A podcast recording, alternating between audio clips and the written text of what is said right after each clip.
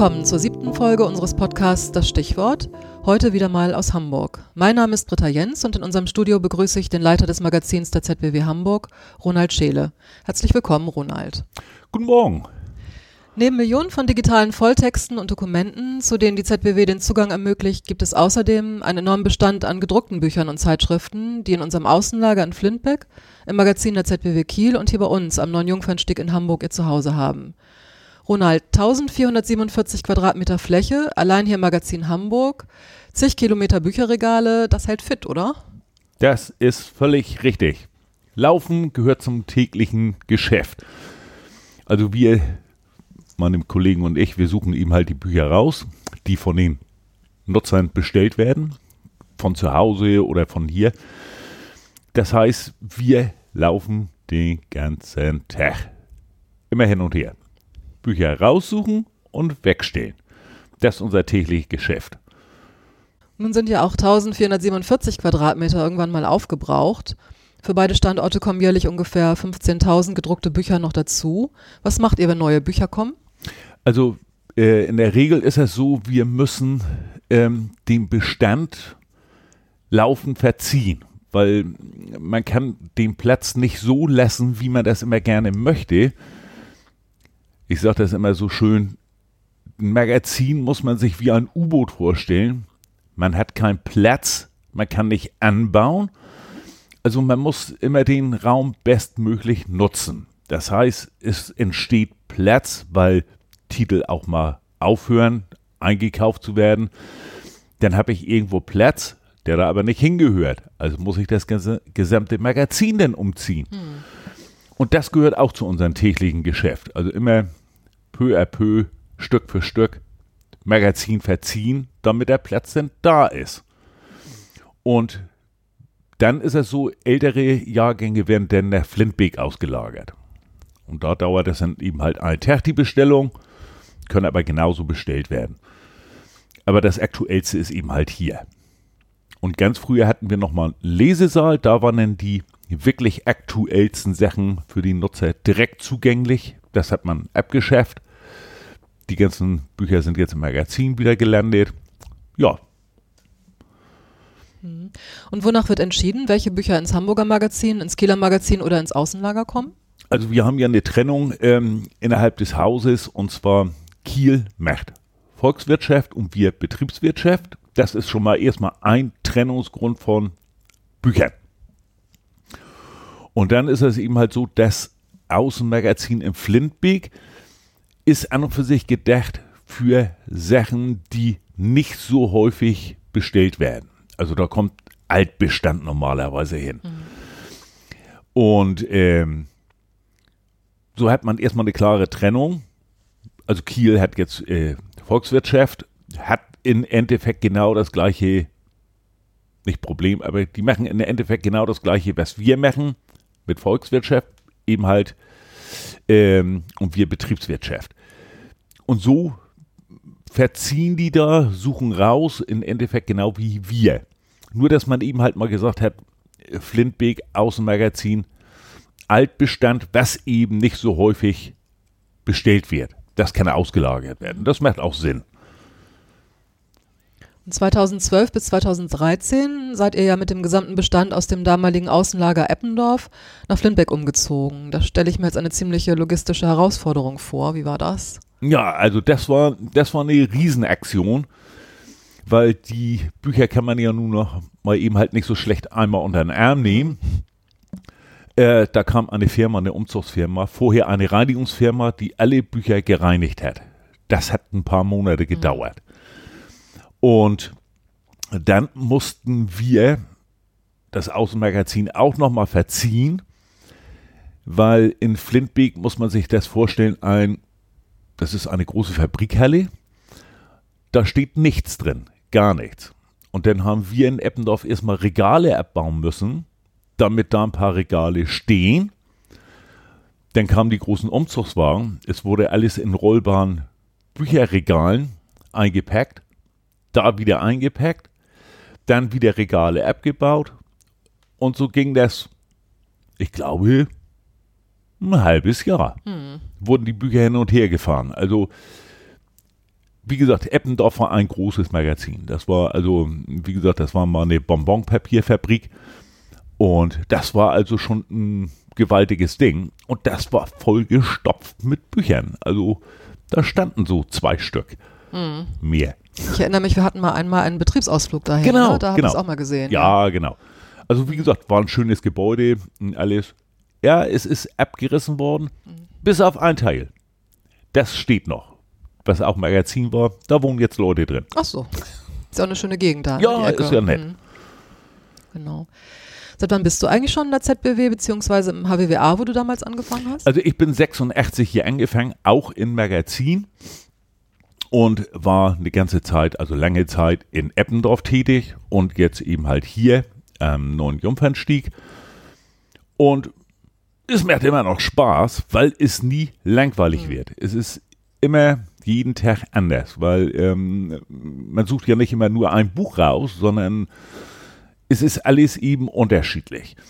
Und wir haben jetzt auch noch neue Aufgaben dazu gekriegt, wie zum Beispiel CDs, Mikrofische, Mikrofilme rauszusuchen. Das ist natürlich dann schon wieder anders als ein Buch. Mhm es ist, äh, ja, die Signaturen sind eben halt anders und der, das sind dann eben in Stahlschränke. Da muss man dann eben ein bisschen mehr gucken. Da kann man auch nicht einfach alles so reinschmeißen, auch wieder ordentlich und alles, sonst findet man nichts wieder.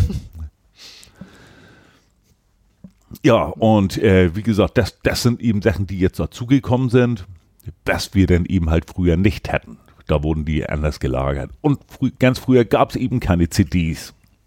Das gab es einfach nicht. Aber es macht auch Sinn, äh, muss man sich vorstellen, eine Tagespresse wie die Welt oder Zeit, äh, das kann man nicht archivieren als äh, Printexemplar. Das muss man auf Mikrofisch oder Film, weil de, der Platz ist einfach nicht da. Das geht einfach nicht. Und das ist eben so die, ähm, auch die ganzen Verlage, äh, nur mal was zu sagen, äh, äh, Zeit oder Bildzeitung, die hatten ja früher selbst Archive. Das wurde auch alles aufgelöst mhm. und als Elektronikmedium gemacht. Es ist ja auch richtig so, weil den Platz hat man einfach nicht. Mhm. Und wie würdest du sagen, hat sich sonst deine Arbeit noch verändert, seitdem du hier angefangen hast? Also erstmal ist es so, wir, wir sind weniger Leute geworden insgesamt, also in Kiel auch hier. Dadurch ist natürlich jetzt ein bisschen mehr zu tun. Und wie gesagt, die Bestellungen sind auch immer recht ordentlich. Na, gerade zu Semesterbeginn, dann ganz extrem, ist ja klar, die Leute fangen neu an, die kriegen ihre Listen mit Büchern, die sie auszuleihen haben. Und dann tobt hier der Bär, dann rennen wir hier wie die Verrückten durch mhm. die Gegend. Das ist so, das ist eben unser Geschäft. Und wie gesagt, ähm, früher musste man ja immer in, äh, in die Bibliothek kommen und Leitzettel ausfüllen. Ohne den Leitzettel konnte man kein Buch ausleihen. Ja, heute ist das durch die PC-Technik, Internet. Die Leute können zu Hause ihr Buch bestellen, kriegen gleich die Meldung, ob es da ist oder nicht, wo wir früher immer zu Fuß losrennen mussten, gucken, ob das Buch auch da ist. Mhm. Das ist jetzt, das sieht der Nutzer vor Ort am Handy, Tablet, PC und bestellt es dann. Und dann ist das Buch eben auch für die anderen gleich gesperrt. Der andere kann es einfach nicht doppelt bestellen. Und das ist natürlich eine Erleichterung für uns. Aber durch diese ganze ähm, elektronische Ausleihe ist natürlich auch die Leitzahl größer geworden. Weil äh, es ist einfacher. Mhm. Und dadurch bestellen die Leute auch mehr. Bis auf eben, wir haben auch noch äh, alte Literatur, zum Beispiel aus der Kolonialzeit, die sind noch nicht im Netz drin. Da muss man dann vor Ort in Katalogen gucken. Und das wird relativ wenig gemacht. Wir kriegen Bestellungen, aber das ist wenig. Und da merkt man den Unterschied. Früher mussten die Nutzer an die Karteikästen reingehen. Ähm, und dann wurden mm, Titel zum Beispiel Erdöl. Ja, was gehört zu Erdöl? Tanker, Raffinerien und dementsprechend haben die eine Menge Bücher ausgeliehen. Heute nicht mehr. Heute können sie das alles im Internet recherchieren. Mhm. Leihen sich nur gezielt die und die Bücher aus. Das ist also für die Nutzer schon eine Riesenerleichterung im Gegensatz zu früher. Und wie gesagt, man kann es alles von zu Hause aus machen oder in Café sitzen oder was weiß ich und holt nachher hier nur noch seine Bücher ab. Das macht schon Sinn. Hm. Und wie lange dauert das so von der Bestellung bis zur Lieferung, zur Bereitstellung der Bücher? Also normal sagt man ungefähr eine Stunde. Also wenn der Nutzer mhm. jetzt das bestellt, ist das Buch hier im Haus ungefähr in eine Stunde ist das da. Plus, minus. Wenn Leute jetzt mal krank sind, dauert das natürlich ein bisschen länger, aber ungefähr eine Stunde. Mhm. Kann auch schneller gehen. Und dann hattest du mal erzählt, ähm, früher gab es so einen komischen Weg, um an die Leihscheine ranzukommen. Ja, also ganz früher, wie gesagt, war es so, ähm, der Nutzer musste jetzt äh, einen Leihschein ausfüllen. Dreimal die Signatur, dreimal das Datum, dreimal eine Unterschrift.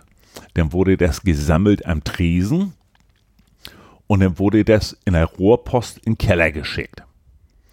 Wir mussten die ganzen Bestellungen jetzt sammeln, auch wieder sortieren. Man geht ja nicht wegen zwei Zetteln los, mhm. sondern immer mehr. Also das können dann durchaus schon mal 100 Stück sein. Und dann geht der Magaziner los und sucht die Bücher raus. So, und jetzt machen wir das ähnlich, nur das kommt eben über einen Drucker. Wir haben Drucker im Keller, Magazin, das Ding rattert den ganzen Tag und damit holen wir die Bestellung dann raus. Also das klappt schon ganz gut, im Gegensatz zu früher. Das war, früher war es nicht so schön. Nee, das kann ich mir vorstellen. Und ähm, zu besonderen Anlässen bietest du der interessierten Öffentlichkeit ja auch Führungen durch das Magazin an. Na klar, selbstverständlich. Was zeigst du den Besucherinnen und Besuchern dann so? Also, ähm, erstmal, die meisten Leute sind immer überrascht, wie groß das doch ist. Und ähm, dann, wenn die das dann vor Ort sehen in dem Magazin, dass das eben nicht so schnell kann. Das ist nicht wie zu Hause, man geht an ein kleines Bücherregal und holt sich Buch XY raus. Äh, das sind hier ein paar Meter und äh, da merken die Leute erst, wie groß das ist. Und man muss das ja immer noch mit Flintbeek, mit Kiel sehen. Das sind ja dann nach den Tausenden von Kilometern Bücher. Das geht eben nicht so flott, hm. wie sich die Leute das dann vorstellen. Und ähm, es ist einfach so, das ist eine Sache, das interessiert die Leute. Dann zeige ich denen ähm, eben auch alte Literatur aus der Kolonialzeit, sehr interessant, wo keine gedruckten Bilder, sondern echte Fotografien in den Bucher, Büchern eingearbeitet sind. Das ist schon, ja, das haut die Leute um, weil das kennt man so gar nicht.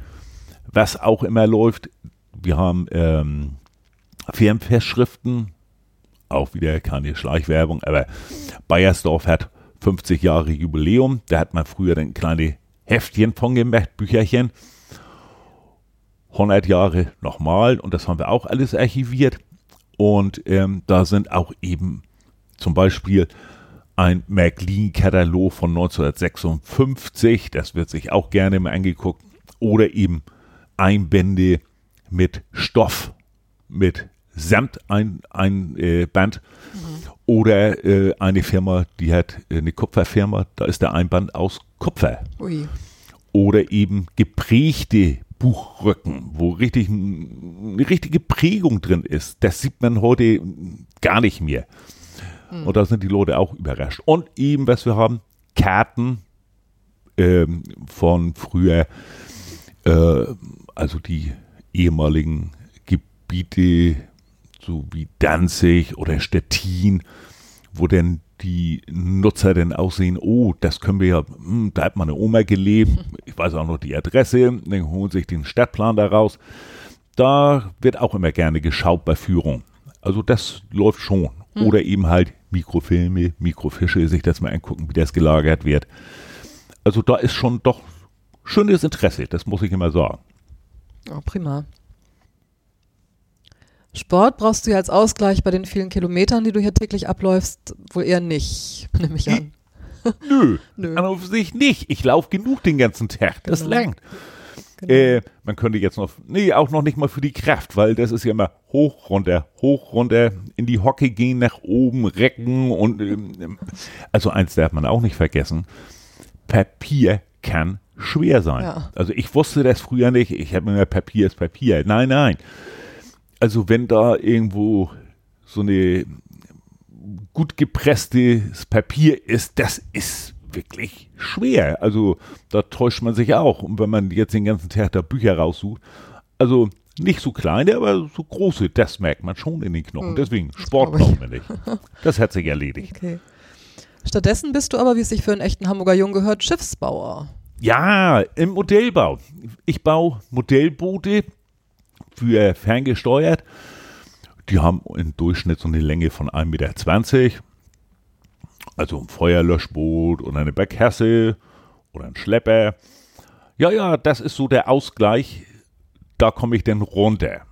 Das ist so mein, meine Sache, wo ich, um runterzukommen. Und das klappt an und für sich ganz gut so. Hm. Das gehört sich so. Also wir sind Räder mhm. Und Schiffsbauer, also Werftinhaber in Kleinformat. Aber jeder fängt mal kleiner. Hm.